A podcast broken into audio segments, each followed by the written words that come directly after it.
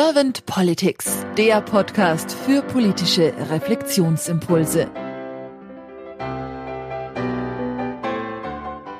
Herzlich willkommen zu einem neuen Podcast von Servant Politics. Ich spreche heute mit Professor Dr. Roland Koch. Mein Name ist Claudia Lutschewitz.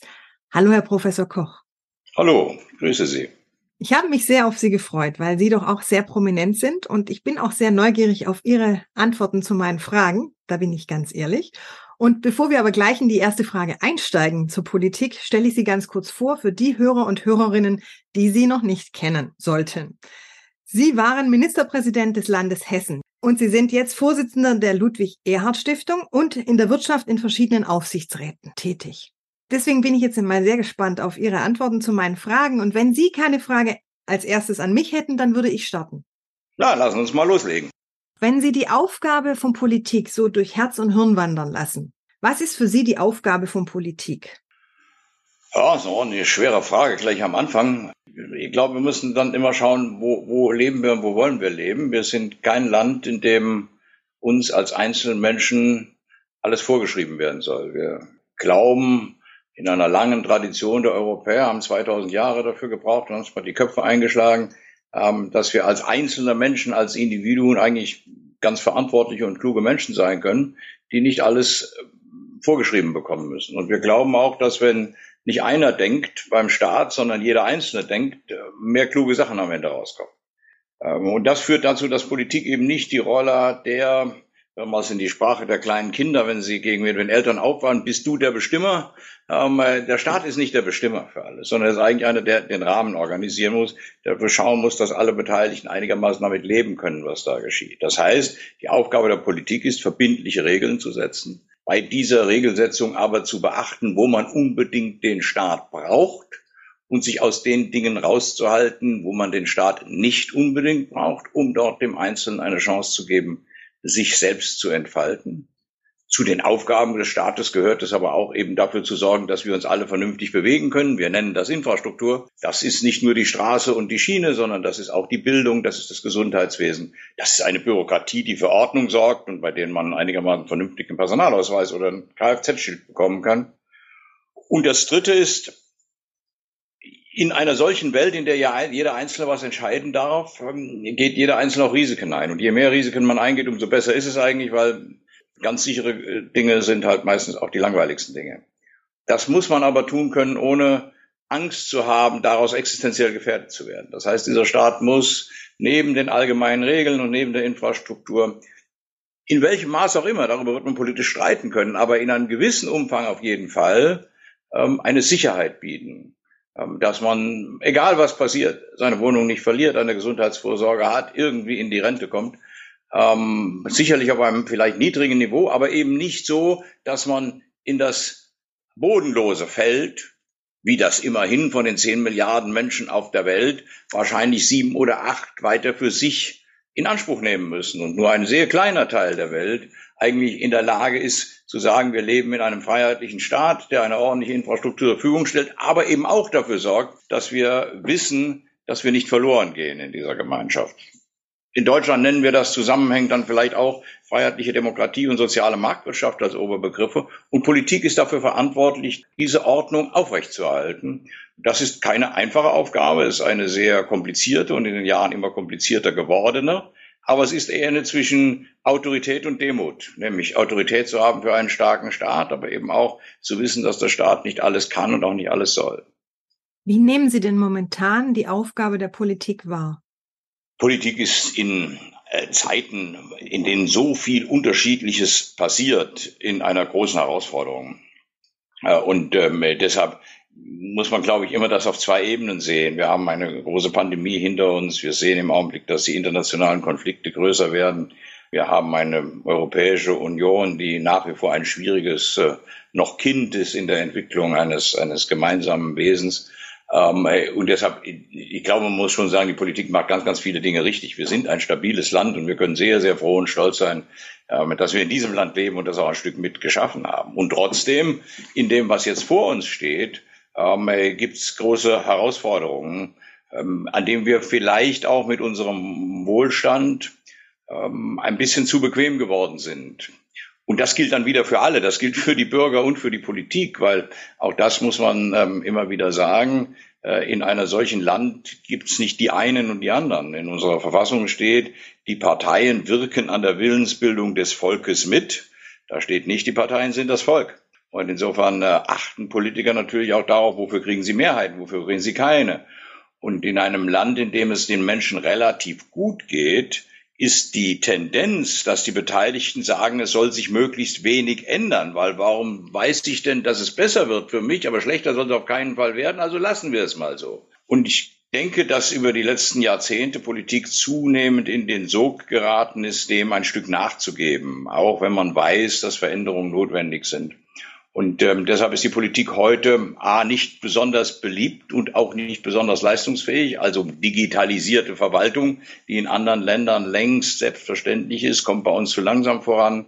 Genehmigungsverfahren, Infrastruktur sind nicht in so einem wahnsinnig guten Zustand. Und jetzt in dieser Zeit der Anerkenntnis, dass die Klimawende uns eine Veränderung, nennen wir jetzt wieder Neudeutsch Transformation, aber abverlangt, ähm, erfordert wieder so grundlegende Entscheidungen. Muss der Staat das machen?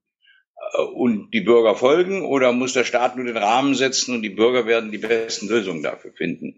Und da sind wir mitten im Durcheinander im Augenblick, gerade in einem, nach diesen aktuellen Tagen auch der Entscheidung des Bundesverfassungsgerichts darüber, wie man Geld aufnehmen oder schöpfen darf oder nicht, also wie viel Schulden man machen darf, in einer ziemlich äh, schwierigen Orientierungsphase, in der die Politik sehr verunsichert ist, ähm, wenig führt, und deshalb auch wenig Hoffnung verbreitet. Zur Politik gehört am Ende auch den Menschen die Hoffnung zu geben, dass es gut wird. Dazu muss in diesen Tagen etwas passieren. Deshalb, ich glaube nicht, dass das System damit schlecht ist. Ich sage aber, das System steht so unter Stress, wie wir manchmal persönlich unter Stress stehen, wenn wir auf einmal an der Stelle stehen, wo wir sagen, also so ganz einfach wissen wir jetzt nicht weiter. Und die Frage ist, wie man sich dann verhält. Ob man sagt, okay, dann äh, setze ich mich hin, schlag die Hände vors Gesicht und beginne zu weinen. Oder ich schaue nach vorne und sage, ich muss jetzt Entscheidungen treffen, die können auch unbequem sein, die können mir auch eine Durststrecke ähm, am Ende abverlangen. Ähm, aber wenn ich weiß, dass es am Ende einen Sinn macht, dann folge ich dem und bin bereit, mich nach diesen Prinzipien zu orientieren. Und da wären wir dann wieder bei der Rolle und Aufgabe von Politik. Sie sprachen jetzt vorher schon die Demut an und jetzt gerade sprachen Sie die Transformation an.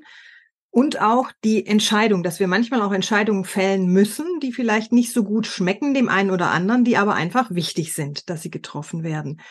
Wenn ich Sie jetzt so frage nach Ihren Wünschen für die Politik der Zukunft, welche sehen Sie denn da für sich persönlich, dass Sie sagen, das wären meine Wünsche für die Politik der Zukunft?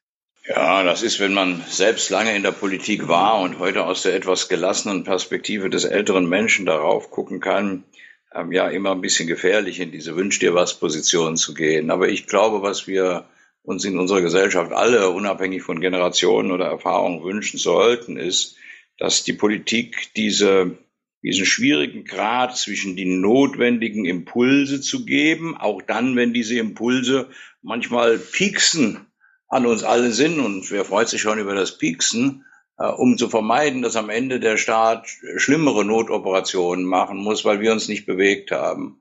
Und den Willen, Menschen davon zu überzeugen, dass man vertrauenswürdig ist, gerade weil man in diesem vorsichtigen Umfang stört und nicht einen einfach in Ruhe lässt. Ähm, äh, und sich die Menschen auszusuchen, denen man am meisten zutraut, dass sie, ja, wir bleiben bei demütig, nicht arrogant, ähm, nicht besserwisserisch, aber sozusagen den Mut zum Pieksen behalten, äh, um am Ende ähm, die Gesellschaft nach vorne zu bringen. In den letzten Jahren ist äh, mit vielen Dingen, auch weil wir viele Meinungsumfragen heute machen und Meinungsumfragen immer zu einem falschen Ergebnis führen, weil bei der Meinungsumfrage Menschen immer gefragt wird, wollt ihr euch ändern? Da sagen die immer nein. Also wenn Politiker fragen, sollen wir was neu machen, sagen die Bürger nein, lass es wie es ist. Also Meinungsumfragen kann ich weitgehend wegwerfen, wenn es um Führung geht. Und ähm, insofern äh, da sozusagen eine Generation von Politikern heranzuziehen, die eine äh, Respekt vor der Freiheit, ähm, eine Demut vor der Kreativität des Einzelnen, aber auch einen Mut zur Führung haben. Und ich würde mir auch mal wieder Kanzler wünschen, die wir seit jetzt fast einem Vierteljahrhundert nicht gehabt haben, die den Menschen wirklich erklären, warum sie bestimmte Dinge machen und warum sie bestimmte Dinge abverlangen. Äh, vielleicht das äh, als den letzten Satz. Politik hat halt ja das große Problem, gerade in freiheitlichen Gesellschaften, äh, dass sie eigentlich dafür da ist, dann einzugreifen, wenn die Menschen etwas tun müssen oder tun sollen, was sie freiwillig nicht tun. Bei allem, was die Menschen freiwillig tun, kann man sie in Ruhe lassen. Also alles, was Politik macht, das beginnt beim Eintreiben von Steuern. Das äh, bedeutet aber auch sonstige Verhaltensformen. Eigentlich ist das meiste von dem, was Politik macht, eher Menschen zu sagen, wir müssen dich gerade mal stören. Und wenn Politiker versuchen, immer Politiker zu sein, wo die Menschen sagen, Gott sei Dank, dass der mir das gerade angetan hat, dann ist man dabei, Geld zu verteilen, Subventionen, ähm, zu sagen, dass man äh, bestimmte Lasten von einem wegnimmt. Und in diesen letzten Krisen der letzten drei, vier Jahre sind wir häufig in der Lage gewesen, dass die Bürger gesagt haben, es ist eine schlimme Krise, hier ist meine Kontonummer, was ist der Schadensersatz dafür? Und das gibt es nicht. Den Schadensersatz gibt es nicht, den bezahlen wir immer selber. Und deshalb wünsche ich mir ein Stück Politiker, die diese Rolle mit allem Respekt einer demokratischen Gesellschaft, äh, mit allem Mut, das Risiko des Abwählens einzugehen, zu führen, damit 80 äh, Millionen Menschen oder 350 Millionen Europäer Orientierungspunkte haben. Und dann können die sich streiten. Der will führen und der will führen und der eine will dahin führen, der andere will dahin führen. Und dann haben die Bürger ein Recht, das Risiko einzugehen, zu sagen, ich glaube dem oder dem oder ich vertraue dem und dem und der oder derjenigen mehr. Äh, und dann ist diese allgemeine Soße ist ja eh egal, wen du wählst und da ändert sich nichts mehr. Die ist gefährlich. Die muss eigentlich an der Stelle weg. Wenn wir von Mut sprechen, das haben Sie jetzt auch ein paar Mal in den Mund genommen, das Wort, das hängt ja sehr stark auch mit Sorge zusammen oder mit Angst oder Furcht, vielleicht sogar mit Zorn. Und das sind ja nun Gefühle. Deswegen traue ich mich jetzt mal Ihnen die Frage zu stellen, wie fühlt sich für Sie denn die Politik der Zukunft an? Wenn das jetzt so, so realisiert werden würde, wie Sie gerade angesprochen haben, die Politiker sind mutig und, und Politikerinnen und wir bekommen einen guten Transfer in die Zukunft für alle. Wie fühlt sich das für Sie dann an? Ich glaube, in dem Kontext, den wir jetzt besprochen haben, ist Politik immer ein bisschen an, an zwei emotionalen Herausforderungen zu messen. Die eine ist, unabhängig davon, wie man das Wort Vision versteht. Äh, Altbundeskanzler Helmut Schmidt hat mal ähm, etwas mehr satirisch als ernst gemeint gesagt, wer Vision hat, muss zum Arzt gehen. Wir Deutsche sind ganz schlecht im Bildermalen für die Zukunft. Wir sind so nüchterne Realisten und eher Skeptiker. Äh, Gibt es ganz viele Menschen auf der Welt mit einem etwas anderen kulturellen Hintergrund, die viel begeisterungsfähiger sind, viel mehr an diese Bilder und Visionen glauben. Trotzdem müssen wir sie haben, mit aller Nüchternheit. Wir, wir müssen wissen, ob auf der anderen Seite der Brücke, und wir gehen dauernd über Brücken, ob auf der anderen Seite der Brücken ein besseres Land ist. Das muss Politik beschreiben können.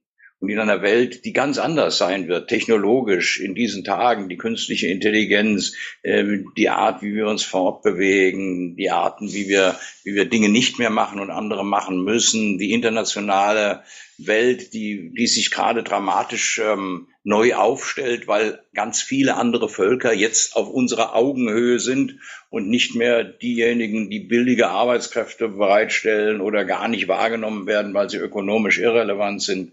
Ähm, da muss man dieses Bild zeichnen. Wie sieht dieser Planet aus? Und das gilt genauso für die Frage der ökologischen Herausforderungen. Wie ist unser Leben eigentlich, wenn wir so leben, dass zehn Milliarden Menschen auf dem Planeten leben können? Ohne den Planeten kaputt zu machen. Das geht ganz ins Tiefe hinein. Wie können wir uns bewegen? Dürfen wir uns noch besuchen? Also rund um die Welt. Was ich ja so toll finde, dass Hunderte von Millionen von Menschen von dem einen Erdteil zum anderen werden und gucken und sich besuchen und Austausch treffen. Das ist friedenssicher, das ist Kultur, das ist Freiheit, dass Menschen sich in Deutschland mit individuellen Verkehrsmitteln von oben nach unten und links nach rechts bewegen, weil sie alles vor 70, 80 Jahren noch nicht konnten. Das sind, so geht das noch? Also wie sieht diese Welt aus, die dies ermöglicht und den Planeten nicht. Also man muss positive Visionen haben. Und das andere, der zweite Teil ist, Politik ist auch die angemessene Anordnung oder Zuordnung von Belastungen und Zumutungen. Ähm, Politik muss die Fähigkeit haben, im Prozess und im Ergebnis einen Weg zu finden, dass das, was notwendig ist, um diese Visionen zu erreichen, aus der Sicht der Einzelnen, die nicht immer die Gewinner sein werden, sondern auch immer in einzelnen Fällen wieder zu den Verlierern oder zu den Unsicheren gehören, einen Eindruck zu erwecken, dass das Ergebnis, das sie zu Verlierern oder Risikobeteiligten macht, dass das Ergebnis fair zustande gekommen ist und dass es nicht immer sie sind, sondern dieses Mal sie sind, aber es auch andere treffen kann.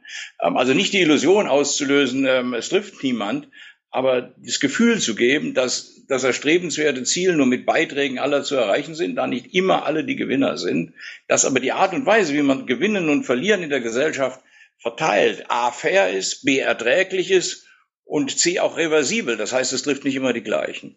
Ähm, wenn Politik dieses beides schafft, ne, Vision für die Zukunft, warum tun wir etwas und den Weg dahin nicht auszusitzen, sondern zu gestalten, auch mit dem Risiko, dass der eine oder andere davon betroffen sein wird und das dann so zu erklären, dass er sich ärgert, aber am Ende sagt, das ist für mich keine Kritik am System, das ist eine Kritik an Entscheidung. Mir gefällt das nicht, aber das bedeutet nicht, dass ich das ganze System in den Boden treten will, radikal werde damit im, im äh, politischen Sinne dann, dann kann die Politik mit diesen Emotionen umgehen. Und auf dem Weg dahin wird es vieles geben. Kluge und dumme Menschen, laute und leise Menschen, ähm, äh, Menschen, die faszinieren und Menschen, die abstoßen, ähm, äh, Menschen, die moralisch argumentieren und moralisch handeln und Menschen, die moralisch argumentieren und unmoralisch handeln ähm, oder gar unmoralisch argumentieren und dem auch noch unmoralisch handeln. Das wird es alles geben. Die Gesellschaft lebt von all diesen verschiedenen, die eine Ordnung miteinander haben müssen, die so transparent ist, dass man sich auseinandersetzen kann. Und dann dann kann man sich in der Gesellschaft zu Hause fühlen und auch sich zu denen stellen und dann weiß man, um was man kämpft. In der Demokratie muss man gelegentlich für seine Meinung kämpfen, für seine Idee, seine Idealen. Und da sind wir wieder bei Punkt eins. Was ist meine Vision? Sie sprachen jetzt gerade Diversität an, also die Vielfalt und auch dieses, dass man in der Demokratie auch für manches einstehen muss und auch darf. Deswegen traue ich mich jetzt mal Ihnen die Frage zu stellen. Stellen Sie sich mal vor, Sie wären jetzt dann doch noch in einem politischen Amt, in irgendeinem und Sie hätten ein Team an Ihrer Seite, das wie Sie schwingt für die Vision in die Zukunft, für das gemeinsame Gestalten. Was wären denn so zwei bis drei Ihrer Fokusthemen, die Sie mit Ihrem Team auf jeden Fall anstoßen wollen würden? Alles schwierige Fragen, bei denen man sich oft leicht machen kann. Aber ich denke, dass das, was wir im Augenblick ähm, über die ganz, ganz vielen Jahre schleichend ähm, um uns herum beobachten, ist, dass die die Regeln, das Korsett von Dingen, in denen wir uns nicht bewegen sollen, immer enger geworden ist. Das heißt, ich glaube, das Erste, was man machen muss, ist eine Schneise schlagen, äh, wo man sagt, wir trauen der Verantwortung. Ich nenne Ihnen mal ein sehr einfaches und banales Beispiel. Wenn heute Menschen in persönlicher Abhängigkeit behandelt werden, also im Operationssaal liegen oder im Altenpflegeheim, dann haben wir uns eine Welt aufgebaut, in der der Arzt oder die Altenpfleger zwischen 40 und 60 Prozent ihrer Arbeitszeit sich nicht mehr mit dem Menschen beschäftigen, sondern mit einer Dokumentation dessen, was sie mit dem Menschen gemacht haben. Das geschieht, weil es natürlich auch Betreuer gibt, die unangemessen mit dem Betroffenen umgegangen sind und die dann deshalb einen Anlass geschaffen haben, dass Menschen, die eigentlich diese betreuten Menschen schützen wollen, gesagt haben, du musst das alles genau aufschreiben, damit wir immer kontrollieren können, ob es richtig gemacht hat. Daraus ist eine Welt geworden, die man zerschlagen muss. Ähm, in dieser Welt werden wir nicht arbeiten können. Es ist auch nicht mehr gerecht für die Menschen und fair für die Menschen.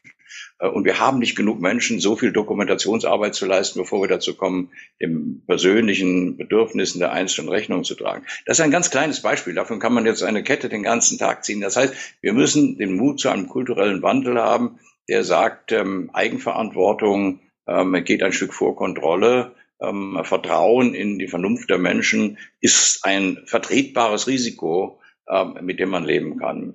Ich glaube, das Zweite wäre, wir, wir müssen in dieser modernen Welt als Staat ankommen. Wir, wir leben in einem Altertum, in dem der Deutsche Bundestag im Jahr 2023 erfreut mitteilt, dass er Faxgeräte abschafft, die seit zehn Jahren in keinem anderen deutschen Büro mehr gibt. Ähm, der Abstand zwischen dem, was Menschen längst können und täglich machen und das, was der Staat ihnen abverlangt an Hürden, um normale Dinge zu bekommen, ist zu groß geworden. Das ist nicht nur verdammt teuer in einer Zeit, in der wir kein Geld haben. Noch schlimmer, es ärgert einen ständig. Äh, und ähm, dieser Ärger führt dazu, dass ich dem Staat nicht mehr traue, dass ich sauer werde. Äh, und damit verliert der Staat seine Autorität, aber er verliert auch seine Leistungsfähigkeit. Also Vertrauen auf der einen Seite und ähm, Leistungsfähigkeit dessen, was Politik bereitstellen muss, der Staat auf der anderen Seite, wären neben ganz vielen anderen Punkten, die man natürlich diskutieren kann, zwei Dinge, von denen ich persönlich überzeugt wäre, dass sie sowohl ökonomische Folgen hätten, also das mit der Dokumentation hat schon viele Folgen für Geld, aber eben auch psychologische Folgen hätten unter dem Motto, wenn der Staat mich das so machen lässt oder mich so herausfordert, es zu tun, dann leiste ich auch meinen Beitrag und höre auf, meine Hände zu verschränken oder meine Arme zu verschränken und zu sagen, mach du mal, du, äh, denk dir mal Richtlinien aus, ich bewege mich dann entlang der Richtlinie. Sondern wenn man sagt, nee, ich denke mir nichts aus, wenn es werden soll, musst du selbst denken. Ich glaube, das ist in einer modernen Gesellschaft wichtig und es ist gar nicht so einfach, es zurückzuerobern, wenn man es mal verloren hat und muss sich dann klar machen, vor 50 Jahren waren wir auch schon ein tolles Land. Ähm, man kann nicht gerade so beurteilen, wenn der 15-Jährige dran denkt, was er dort erlebt hat. Das war ein prima Land mit vielen Schwächen, wie heute wir viele Schwächen haben, aber äh, mit halb so viel Regeln. Äh, und es funktionierte trotzdem. Und ich glaube, mit der Provokation müssen wir uns auseinandersetzen, wenn wir wollen, dass das einigermaßen friedlich und vernünftig im Wohlstand weitergeht. Ich danke Ihnen sehr für Ihre Impulse, Herr Professor Koch. Ich hätte jetzt noch eine letzte Frage an Sie. Und zwar habe ich Ihnen jetzt irgendeine Frage nicht gestellt, die Sie zum Thema Politik der Zukunft gerne beantwortet hätten. Ach, das ist ja ein endloses Thema, über das wir endlos reden können. Da hört uns aber keiner mehr zu. Ich glaube, einen Punkt müssen wir sehen. Was mich sehr beschäftigt ist, wir, wir leben auch in einer anderen Medienwelt. Ähm, wir versuchen ja mit dem, was wir hier gerade tun, ein Stück ähm, in dieser Welt zu partizipieren. Aber es ist eine Welt, die sich sehr schnell sehr vereinzelt und in der Wahrheit und Unwahrheit nicht mehr einer allgemeinen Prüfung unterliegt, sondern man sehr viel Unwahrheit äh, sehr lange unwidersprochen kommunizieren kann.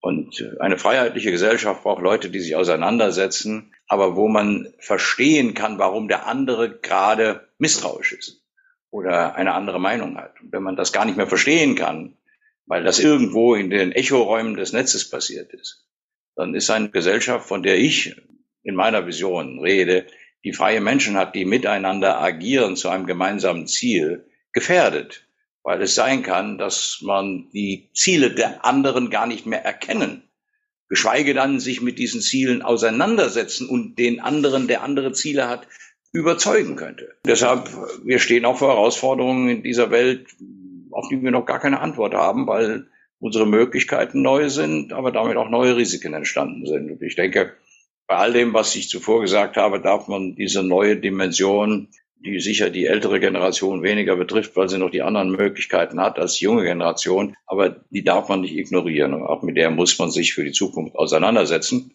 Aber wie gesagt, vor 20 Jahren hätten wir auch noch keine Podcasts gemacht. Ich danke Ihnen sehr, Herr Professor Koch, für Ihre Zeit. Ich weiß, die ist sehr rar, deswegen mein herzlicher Dank auch dafür und danke fürs Teilen Ihrer Gedanken. Und dann sage ich einfach mal, bis bald. Alles Gute.